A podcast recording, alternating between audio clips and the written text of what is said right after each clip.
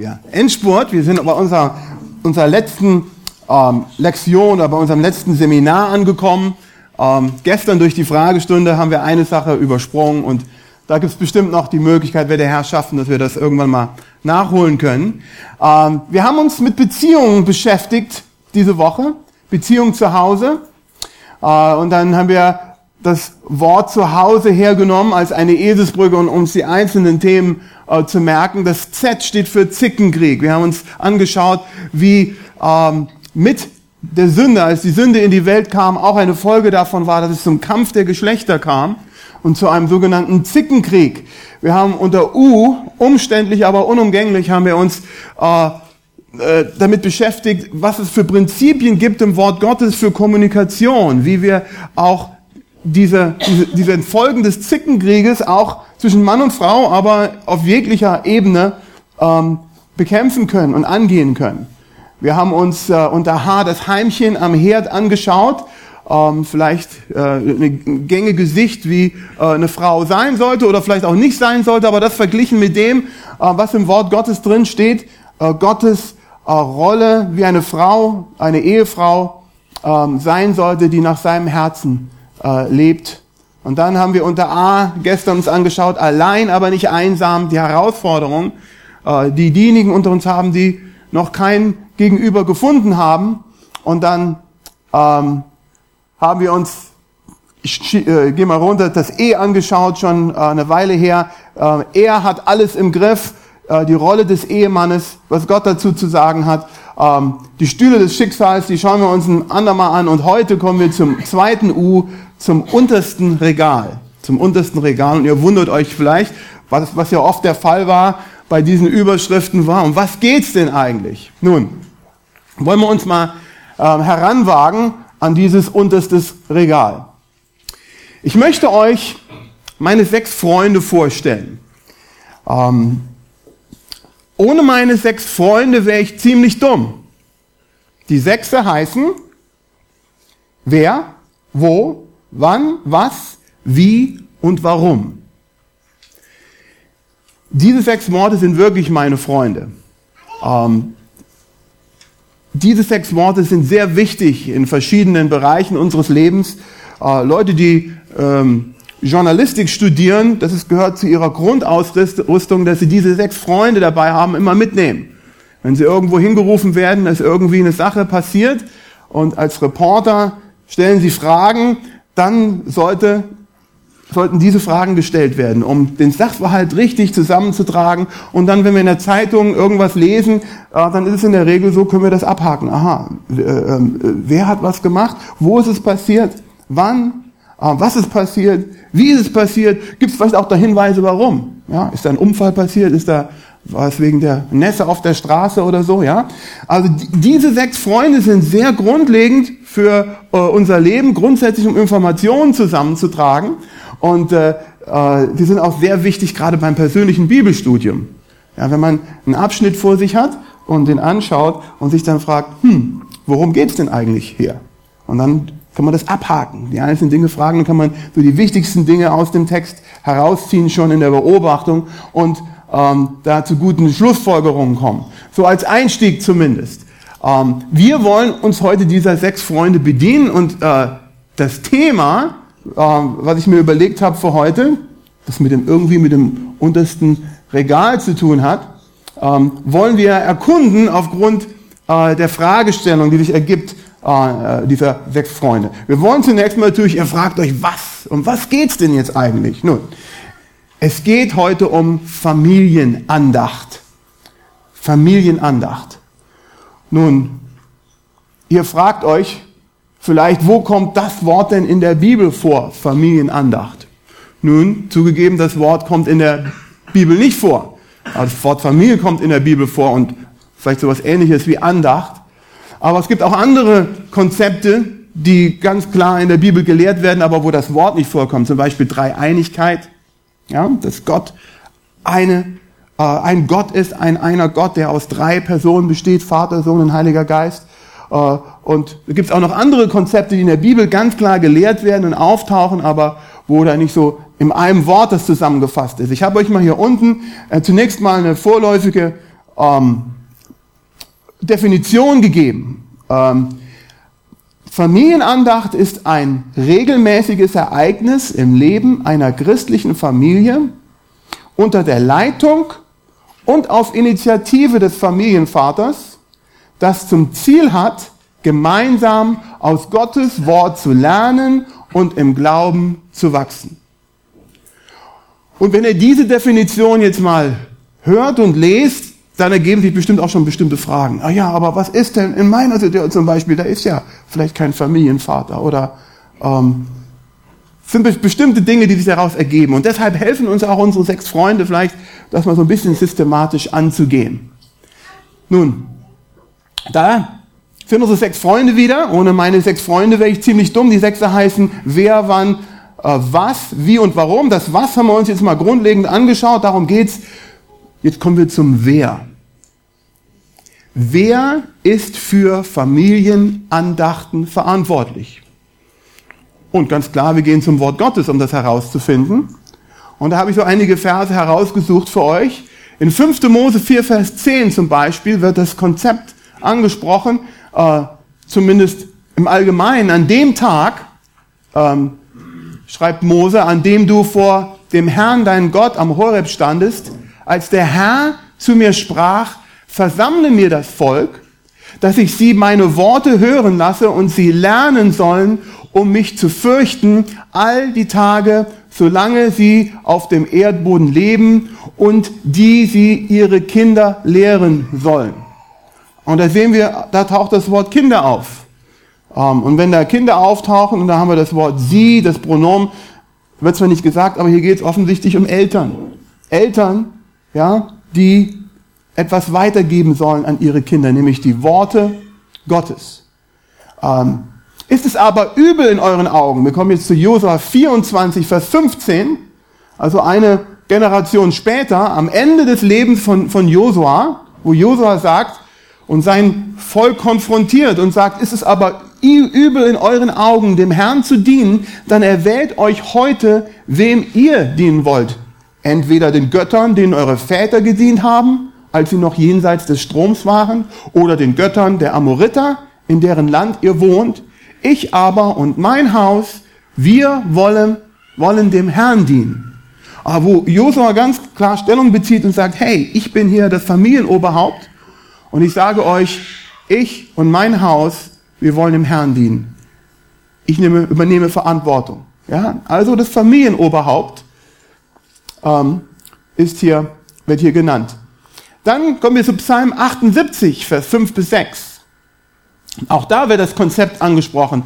Denn er hat ein Zeugnis aufgerichtet in Jakob und ein Gesetz aufgestellt in Israel und gebot unseren Vätern, sie ihren Söhnen kundzutun, damit das künftige Geschlecht sie kenne, die Söhne, die geboren werden sollten, und auch sie aufständen und sie ihren Söhnen erzählten. Ja, und da haben wir auch diese, die Väter, die den Söhnen was kundtun und die Väter, die die Wahrheiten weitergeben.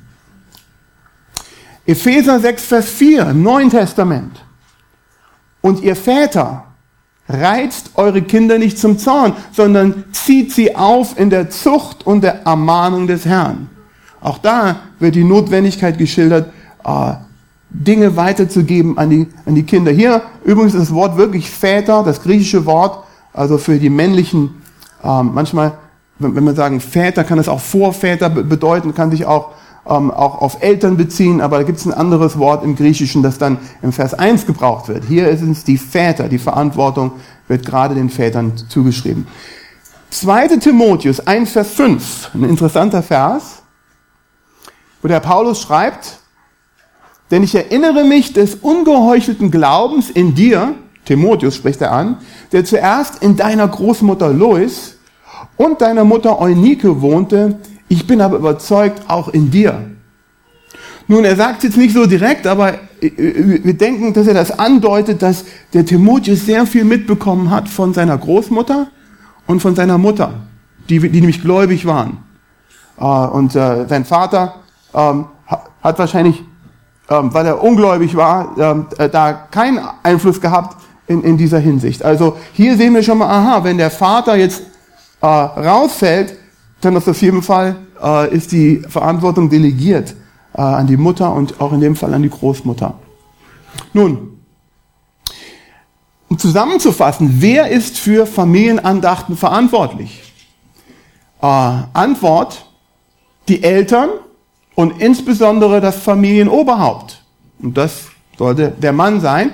Wenn der Vater kein Christ ist, dann die Ehefrau oder Schwiegermutter. Der christliche Familienvater kann unter seiner Schirmherrschaft bestimmte Aufgaben delegieren. So viel zum Wer. Ohne meine sechs Freunde wäre ich ziemlich dumm. Die Sechse heißen wer, wo, wann, was, wie und warum. Schauen wir uns mal das Warum an. Warum hat Gott Interesse daran, dass wir als Eltern ähm, Dinge weitergeben und dass wir und, ob, und obwohl diese Verse auch sehr manchmal nur das Prinzip ansprechen, sehr allgemein sind, wir kommen da auch gleich darauf hin, dass es wichtig ist, dass das auch organisiert sein muss, dass wir einen Plan haben, dass das nicht einfach nur so zufällig passiert. Ich habe gestern ich habe gestern äh, Abend schon bei der Fragestunde da so ein bisschen vorweggenommen, angedeutet, ähm, dass es eine Zeit lang in meinem Leben als, als Familienvater einfach planlos gelaufen ist. Es ist einfach so, ja, passiert man so, dass man hier und da zwischen Tür und Angel, dass ich den, meinen Kindern was beigebracht habe. Und dass es eine Zeit in meinem Leben gab, wo ich diese Arbeit, den Dienst, äh, den ich auch jetzt noch tue, diese Jüngerschaftsarbeit, das Esra-Training angefangen habe vor ähm, zehn, elf Jahren und äh, wo das sehr eine sehr schwierige Zeit war, eine sehr äh, anspruchsvolle Zeit, wo ich sehr eingespannt war. Und, äh, und dann stundenlang, Tag für Tag immer äh, junge Leute unterrichtet habe im Wort Gottes. Äh, und dann äh, war gerade so überschneidend in unserem Leben, wo meine Kinder, die waren damals noch am Anfang nicht noch sehr jung, wo man noch nicht so eigentlich Familienandachten hätte machen können, aber dann kam das so gleichzeitig. Ich war sehr stark eingespannt, aber die waren jetzt dann schon langsam in einem Alter, wo ich das hätte tun können. Und dann einmal äh, fordert mich meine Frau heraus und sagt, hör mal, du bist den ganzen Tag.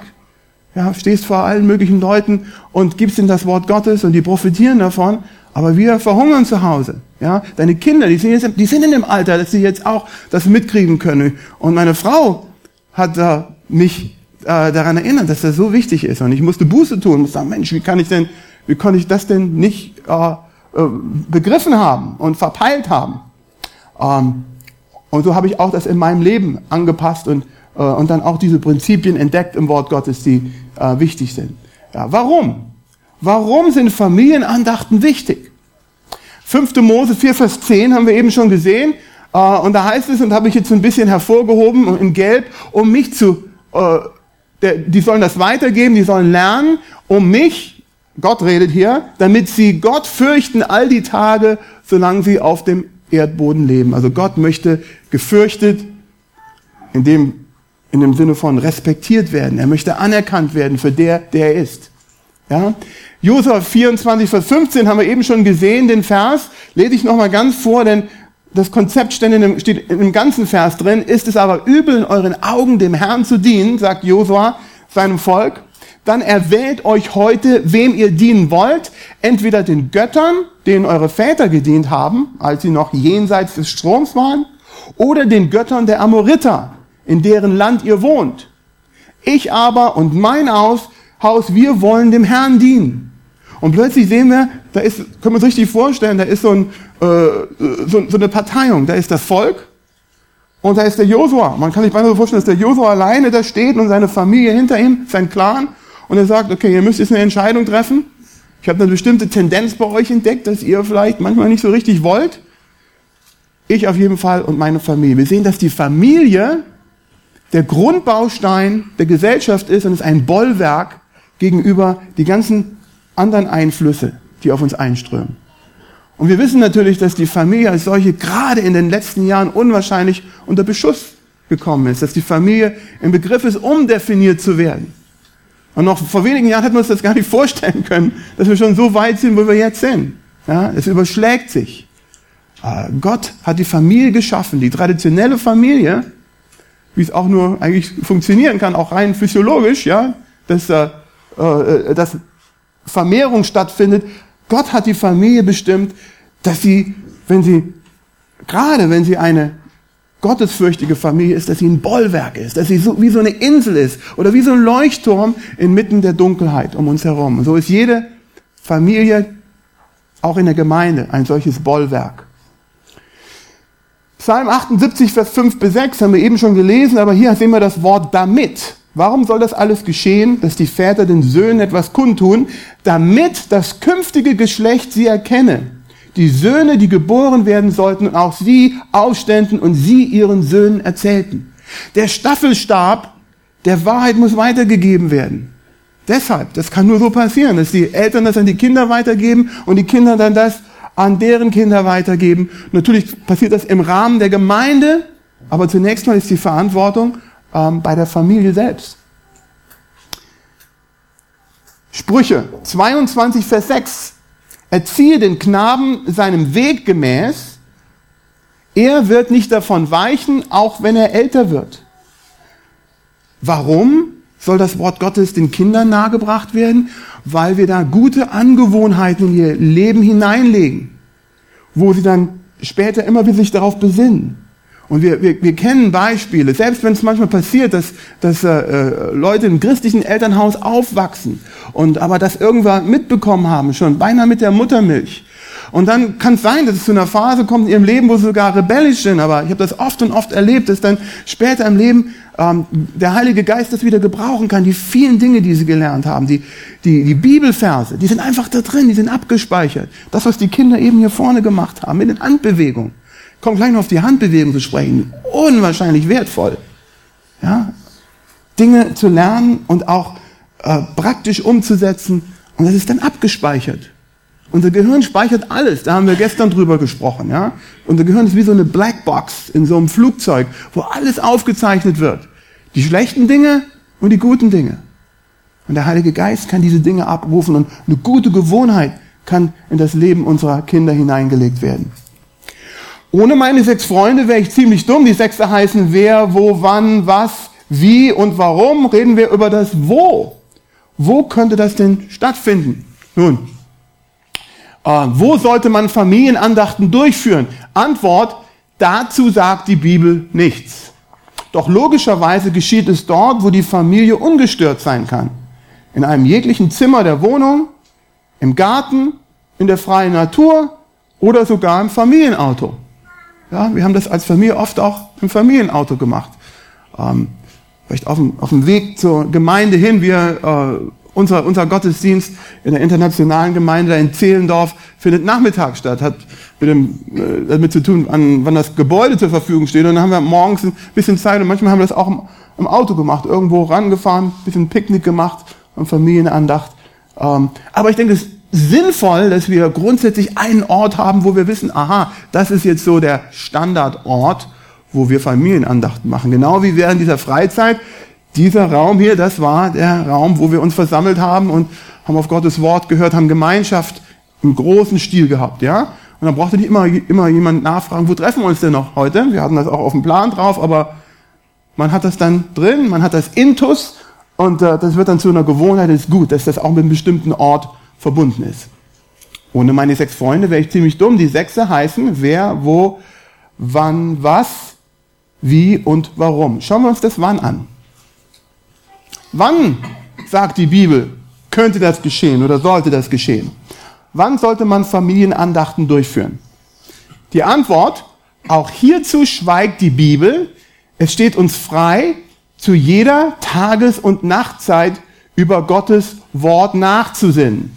Und da, ich glaube, das Prinzip, das hier greift, ist Josua 1, Vers 8a, wo, wo es heißt, dieses Buch des Gesetzes soll nicht von deinem Mund weichen, du sollst Tag und Nacht darüber nachsinnen, damit du darauf achtest, nach all dem zu handeln, was darin geschrieben steht.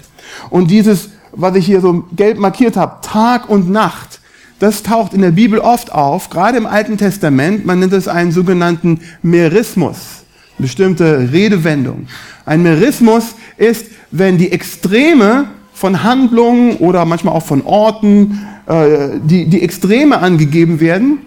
Und dann aber, was damit gemeint ist, ist nicht nur diese beiden Dinge äh, äh, dazugehören, sondern alles, das ganze Kontinuum, das alles, das, äh, die Grade, die dazwischen liegen. Ja? Ich sitze oder stehe, sagt der Psalmist. Ja?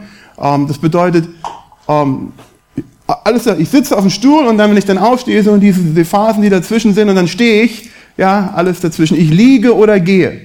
Ähm, ich interessiere mich manchmal so ein bisschen, wenn man, meine Kinder, die schauen so äh, gerne mal so Disney-Filme und äh, am meisten interessieren mich da immer so die Extras, die, das Bonusmaterial, wo man mal ein bisschen darüber erfährt, wie diese Filme gemacht wurden. Und da habe ich in, in einem äh, ähm, Fall mal gesehen, da war so ein Interview, dass die das oft machen, ähm, dass die bestimmte Zeichner, es sind ja ein ganzes Heer von Zeichnern, die sich da, so Animateure, äh, die das animieren, äh, die da beteiligt sind. Und dann gibt es eine bestimmte Zunft, äh, die, die, kriegen dann vom Regisseur gesagt, die kriegen diese Schlüsselposition. Der eine hat die Position, wo Mickey Mouse oder so dann sitzt. Äh, und, dann, und das nächste Bild, was er malt, ist dann, wo Mickey Mouse aufsteht oder steht.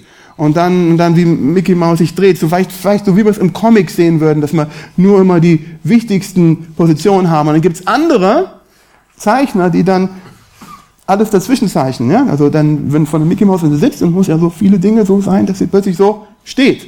Und das ist genau, was so ein Merismus ist. Also wenn die Bibel oft davon redet, ja, von, äh, von hier bis da, dann ist alles dazwischen. Und deshalb gibt uns das jetzt die Freiheit, äh, eine, eine günstige Tageszeit zu finden. Und das ist dann für jede Familie, wäre das unterschiedlich. Äh, bei uns ist es wir müssen auch immer wieder mit jedem Jahr neu anpassen, aber für uns war das schon von jeher gewesen, morgens zum Frühstück. Um 6.15 Uhr ist das, ja. 6.15 Uhr treffen wir uns zum Frühstück, weil die Kinder schon früh los müssen mit dem Bus und dann äh, machen wir ähm, unsere Familienandacht. Aber es ist wichtig, dass man da eine reguläre Zeit findet. Das ist von Montag bis Freitag. Und am Wochenende handhaben wir das ein bisschen lockerer, weil der Papa auch oftmals unterwegs ist und Dienste hat und ähm, die Familie ausschläft und und dann übernimmt die Mama das auch. Wie gesagt, dass es auch dann klar delegiert wird. Ähm, 5. Mose 6, Vers 6 bis 7. Und diese Worte, die ich dir heute gebiete, sollen in deinem Herzen sein und du sollst sie deinen Kindern einschärfen und du sollst davon reden. Und wir kommen auf den ganzen Abschnitt gleich noch zu sprechen.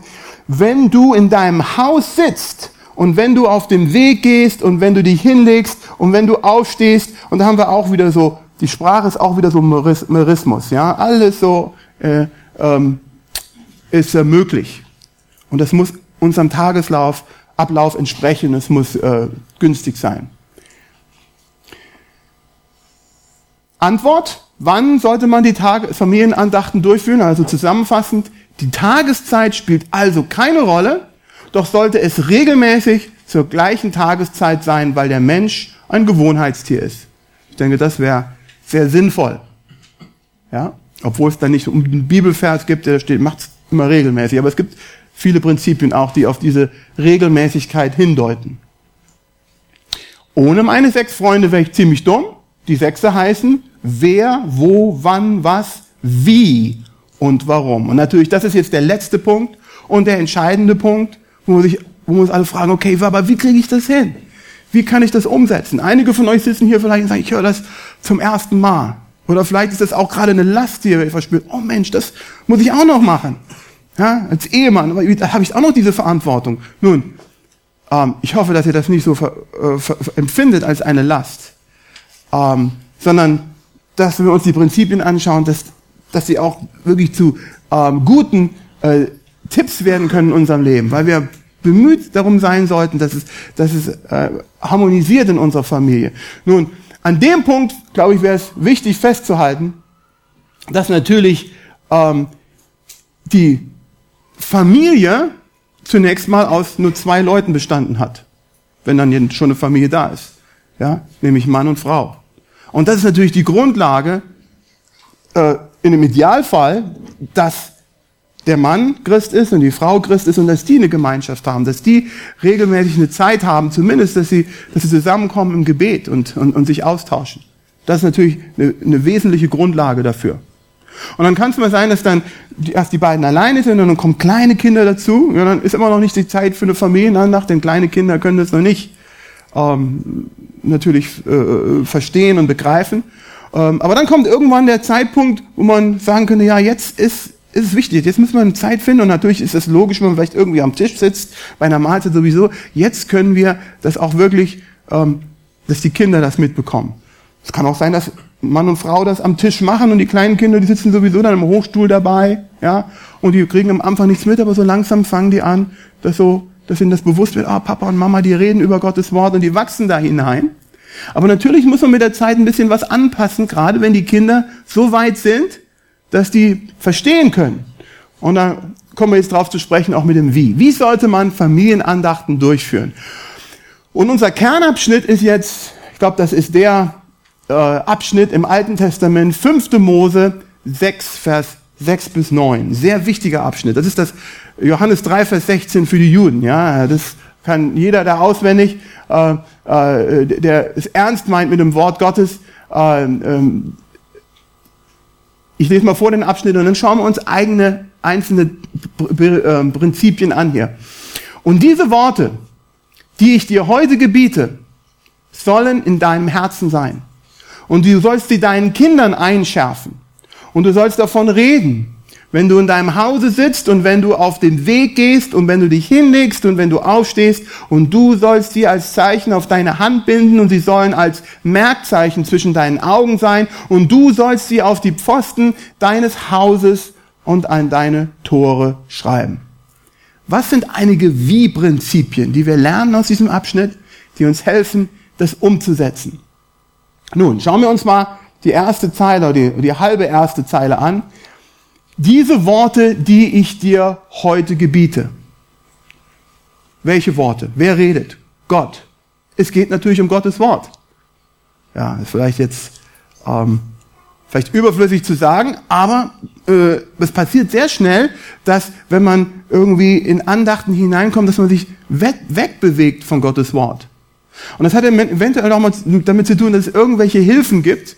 Und, äh, und Hilfen sind gut, aber manche Hilfen, Andachtshilfen, die sind, da kann man sehr schnell hinkommen, dass man einfach so ein Plättchen hat und man liest das einfach runter, steht vielleicht ein kleiner Vers am Anfang, der ist aber aus dem Zusammenhang gerissen, ja, und, äh, und man liest das einfach und dann entweder hört man dazu und hört da nicht zu, äh, und, und man hat etwas über das Wort Gottes, vielleicht so einen kleinen Kommentar, den jemand gibt über das Wort Gottes, und man hat sehr wenig vom Wort Gottes selbst. Ähm, es geht darum, dass wir uns mit Gottes Wort beschäftigen. Ja, in der Familienandacht ist wichtig, dass wir uns mit Gottes Wort beschäftigen. Beschäftigt euch mit Gottes Wort. Erster Punkt hier. Amy Carmichael hat Folgendes gesagt. Trinke von der Quelle und nicht von den Bächen, die von der Quelle wegfließen.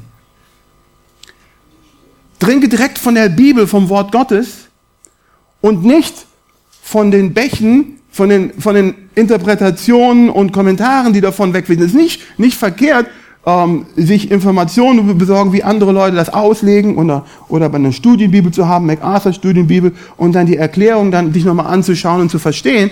Aber äh, MacArthur Studienbibel ist ja sehr viel Bibeltext und, äh, und weniger Erklärung dann. Ja, und das muss im rechten Verhältnis sein.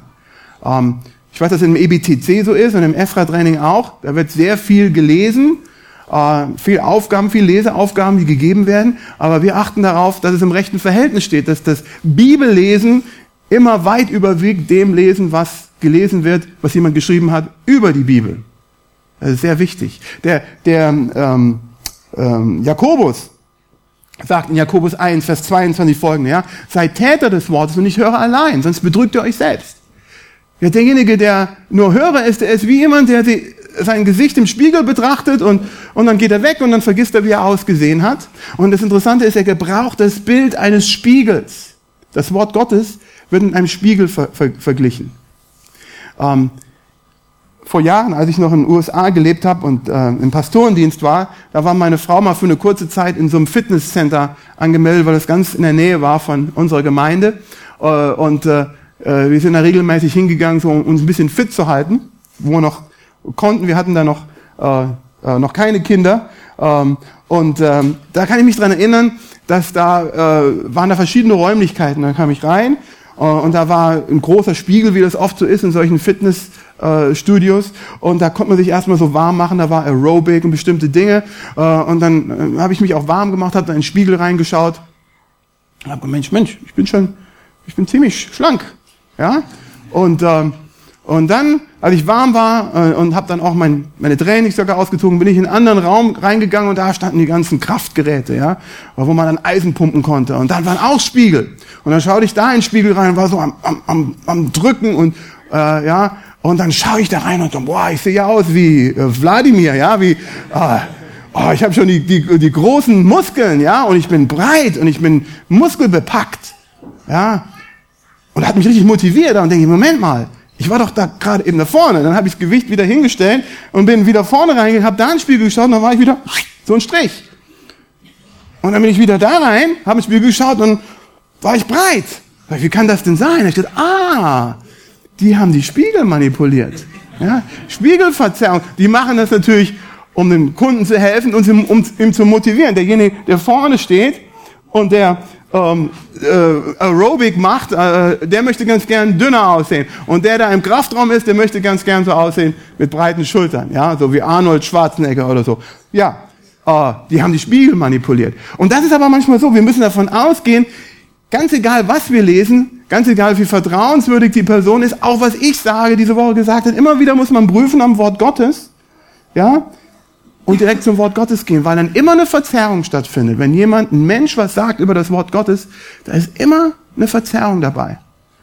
Und wenn man das vergisst und wenn man dann irgendeinen Ausleger oder irgendein Buch über das Wort Gottes selber erhebt, dann wird es problematisch. Deshalb auch sehr wichtig, das schon auch den Kindern mitzugeben, dass uns das Wort Gottes wichtig ist. Und ich habe dann, als ich dann zur Besinnung gekommen bin und meine Frau gesagt hat, die hat mich auf den Trichter gebracht. Ich bin so dankbar dafür. Ja, okay, dann machen wir, wir fangen vorne an.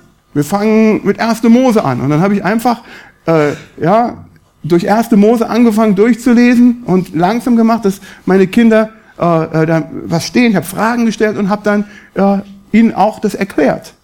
Und wir haben einfach uns mit dem Wort Gottes ganz am Anfang beschäftigt. Einfach nur nichts anderes dabei. Nun, das kann nicht jeder. Das hat natürlich auch damit zu tun, äh, äh was ich für einen Hintergrund habe, für eine Ausbildung. Ich habe das gern gemacht. Aber dann später habe ich es auch geändert. Komme ich gleich noch zu. Ähm, das erste ist wichtig. Beschäftigt euch wirklich mit Gottes Wort. Auch wenn es nur ein Vers ist, worum man dann spricht. Bei Kindern muss man es ja dann auch äh, sehr kurz halten. Ja? Ähm, das zweite ist, äh, sollen in deinem Herzen sein. Also diese Worte, die ich dir heute gebiete, sagt Gott, die sollen zunächst mal in deinem Herzen sein. Die müssen erstmal in deinem Herzen sein, bevor die dann transferiert werden können in das Herz deiner Kinder. Und was bedeutet das? Zweitens, bereite dich auf die Familienandacht in deiner eigenen stillen Zeit vor. Das ist, das ist sehr wichtig. Ähm, D.L. Moody hat gesagt, die Heilige Schrift wurde uns nicht zur Information, sondern zur Transformation gegeben. Also die Bibel wurde uns nicht gegeben, dass wir immer mehr Wissen haben, immer wieder mehr Kopfwissen, immer wieder mehr reinknallen und interessante Fakten lernen, ja, dieses und jenes, sondern dass diese Dinge auch dazu beitragen, dass unser Leben verändert wird. Darum geht's letzten Endes. Es geht nicht um Bibelwissen. Es geht nicht darum, so viele Verse, wie es nur möglich geht, zu wissen. Die sind sehr hilfreich und der Heilige Geist kann die gebrauchen in unserem Leben. Aber es geht natürlich, dass wir das anwenden in unserem Leben. So wie ich das handhabe, ist folgendermaßen. Ich mache meine stille Zeit, die ich am Tag zuvor gemacht habe, am Morgen zuvor, wird Gegenstand sein für äh, der Lektion, die ich mache mit meinen Kindern. Und übrigens, die werden sich auch in ihrer stille Zeit, ihre stillen Zeit vorbereitet haben. Nach meinem Ablauf ist es am besten, ich mache eine stille Zeit morgens. Meine Kinder, die machen ihre eigene stille Zeit abends. Aber das ist die gleiche Was ich morgens gemacht habe, den Text, den schauen die sich abends an. Ich erkläre gleich noch ein bisschen mehr dazu. Nur als Beispiel. Das muss man nicht so machen. Aber dann haben die das noch eher, die schlafen dann eine Nacht drüber, eher im Gedächtnis. Und dann unterhalten wir uns darüber, was sie vorher schon äh, selber gelesen haben. Und ich habe mir schon vorher Gedanken machen können. Und habe das auch mich fragen können, wie sieht das denn in meinem Leben aus? Das nächste Prinzip ist, und du sollst sie deinen Kindern einschärfen. Drittens, kommuniziere, indem du alles auf den kleinsten gemeinsamen Teiler bringst. Und da kommt jetzt unser mysteriöses, äh, äh, unser, unsere, unser Titel her von dieser äh, Lektion, nämlich das unterste Regal. Ähm, mein äh, einer meiner Lieblingsprofessoren, Howard Hendricks, war ein berühmter Bibellehrer in den USA, ist vor kurzem heimgegangen, ist jetzt beim Herrn, der hat gesagt, um, um, place the cookies on the lowest shelf. Ja, lege die Plätzchen stets aufs unterste Regal. Er sagt grundsätzlich, er hat uns immer wieder gesagt, äh, äh, auch als wir das Wort Gottes kommunizieren, macht das immer so, dass ihr das so einfach wie möglich macht, wenn man Plätzchen ganz unten hinlegt, dass die Kleinen die Plätzchen bekommen können. Wenn die hier oben auf dem Regal liegen, dann kommen die ja nicht dran. Und ich habe das auch versucht, auch diese Woche umzusetzen. Ja?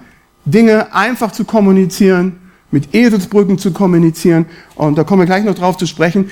Dann, wenn das die Leute verstehen, die, die, die am wenigsten Hintergrund haben und am wenigsten vielleicht auch äh, intellektuelle Kapazität haben, das aufzunehmen, dann werden die anderen das, alle, die anderen das alle mal verstehen.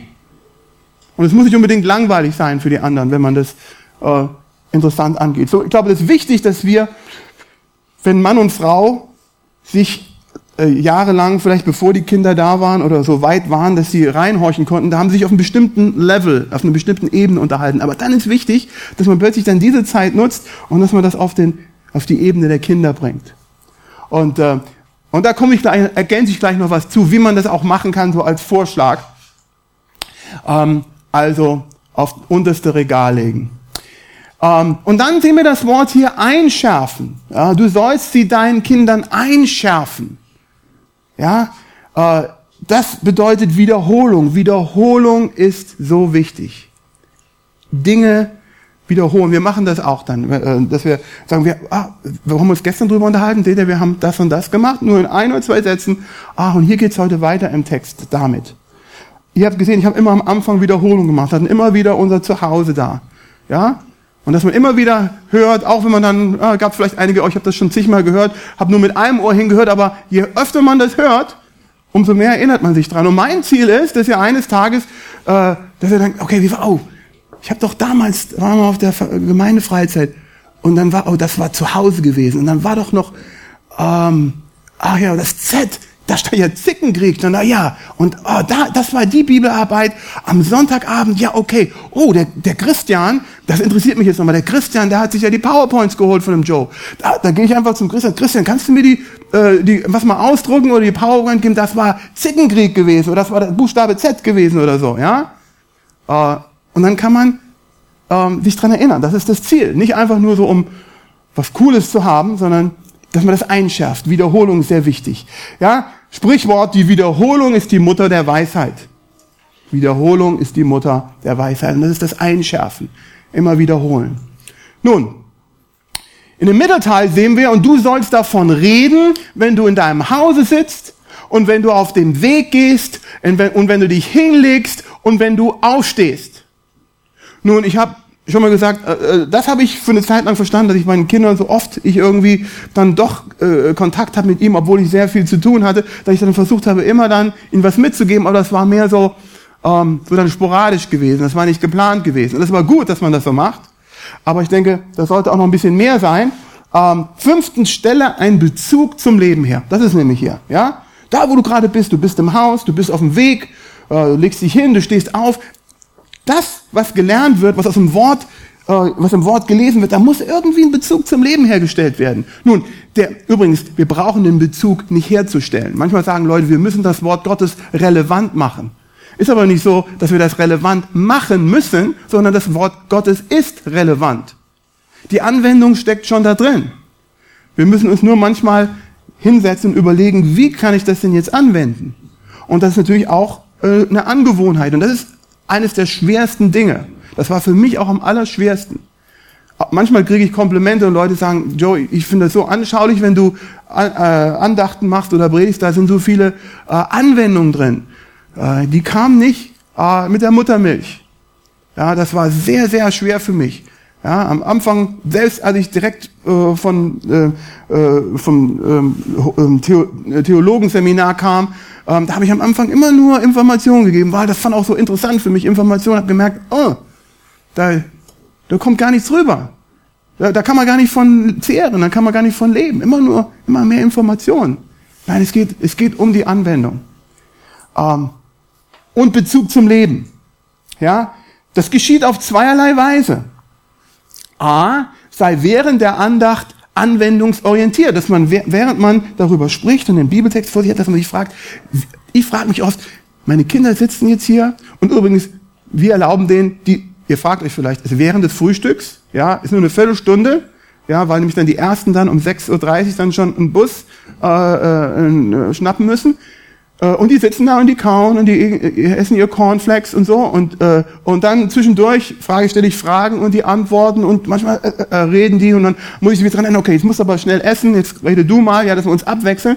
Ähm, also es geht hin und her, aber dass ich sie dann frage, okay, wie könnte das heute, an dem heutigen Tag, ihr geht gleich in die Schule, dann kommt er mit Klassenkameraden in Berührung, er kommt mit einem Lehrern in Berührung.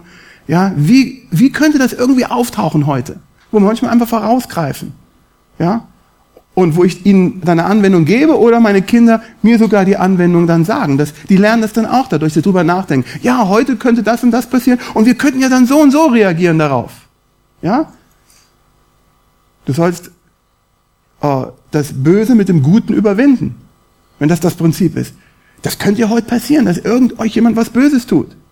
Aha, dran denken, Antennen ausgefahren haben. Es könnte sein, dass heute irgendwas euch was Böses tut. Was? Wie sollt ihr darauf reagieren? Ihm einfach was Gutes zurücktun. Aha, gut.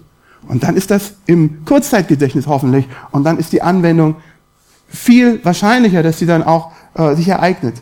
Ähm, oder B, nimm in bestimmten Lebenssituationen Bezug auf Familienandachten. Wenn man dann durch den Tag gehen, irgendwo sind, irgendwas passiert, irgendeine, ich komme von der Schule nach Hause und wir fragen, wie war es denn gewesen? Oh, jetzt war das gewesen, das gewesen. Und dann sagen, ach, guck mal, haben wir uns doch heute Morgen drüber unterhalten oder vor zwei Tagen oder letzte Woche. Weißt du noch das Prinzip, was da hier greifen könnte? Wie hättest du da reagieren können? Oder wie hast du reagiert? Ja? Bezug nehmen ähm, auf, auf das Leben. Jesus hat das ständig gemacht mit seinen Jüngern. Jesus hat formelle Zeiten gehabt, wo er sie gelehrt hat und dann hat er sie immer wieder ins Labor des Lebens geschickt, ja. Und dann waren sie im Sturm und dies und jenes und dann hat er danach wieder ihnen Dinge erklärt und hat dann nochmal versucht, das zu erklären und dann hat er sie wieder zurückgeschickt und dann kam wieder eine Speisung, erstmal die Speisung der 5000 und dann die nächste Speisung der so und so viel tausend, ja, und äh, haben es immer noch nicht kapiert und dann hat er Geduld gehabt und nochmal, es ging immer hin und her. Lektionen des Lebens. Und du sollst sie als Zeichen auf deine Hand binden und sie sollen als Merkzeichen zwischen deinen Augen sein und du sollst sie auf die Pfosten deines Hauses und an deine Tore schreiben. Ja, ganz wichtige Dinge, die hier gesagt werden, wo ihr, ihr müsst es irgendwie euren Kindern in Erinnerung rufen, auf eine kreative Art und Weise. Und ihr habt bestimmt schon mal die Bilder gesehen von den orthodoxen Juden, die das super ernst genommen haben, die dann so kleine äh, Dinge an der Stirn tragen, wo dann so kleine Kästchen sind und ist das Wort Gottes drin. Das hilft ihnen natürlich nicht viel, weil es eigentlich, äh, weil sie es dann nicht sehen, ja, oder die haben es am Handgelenk irgendwie das Wort Gottes drin, ja, die könnten dann das irgendwann mal aufmachen und gucken, was steht denn da überhaupt? Aber der, der Gedanke ist, dass wir es irgendwo vor Augen haben und dass wir uns das verinnerlichen. Und, dann, und da redest davon eben jetzt hier sechstens, gebrauche Eselsbrücken und Bilder. Alles, was möglich ist. Hier die Kinder, die standen hier vorne und die haben jedes Wort mit so einem Zeichen hinterlegt. Das bedeutet, dass sie das Wort auch verstanden haben.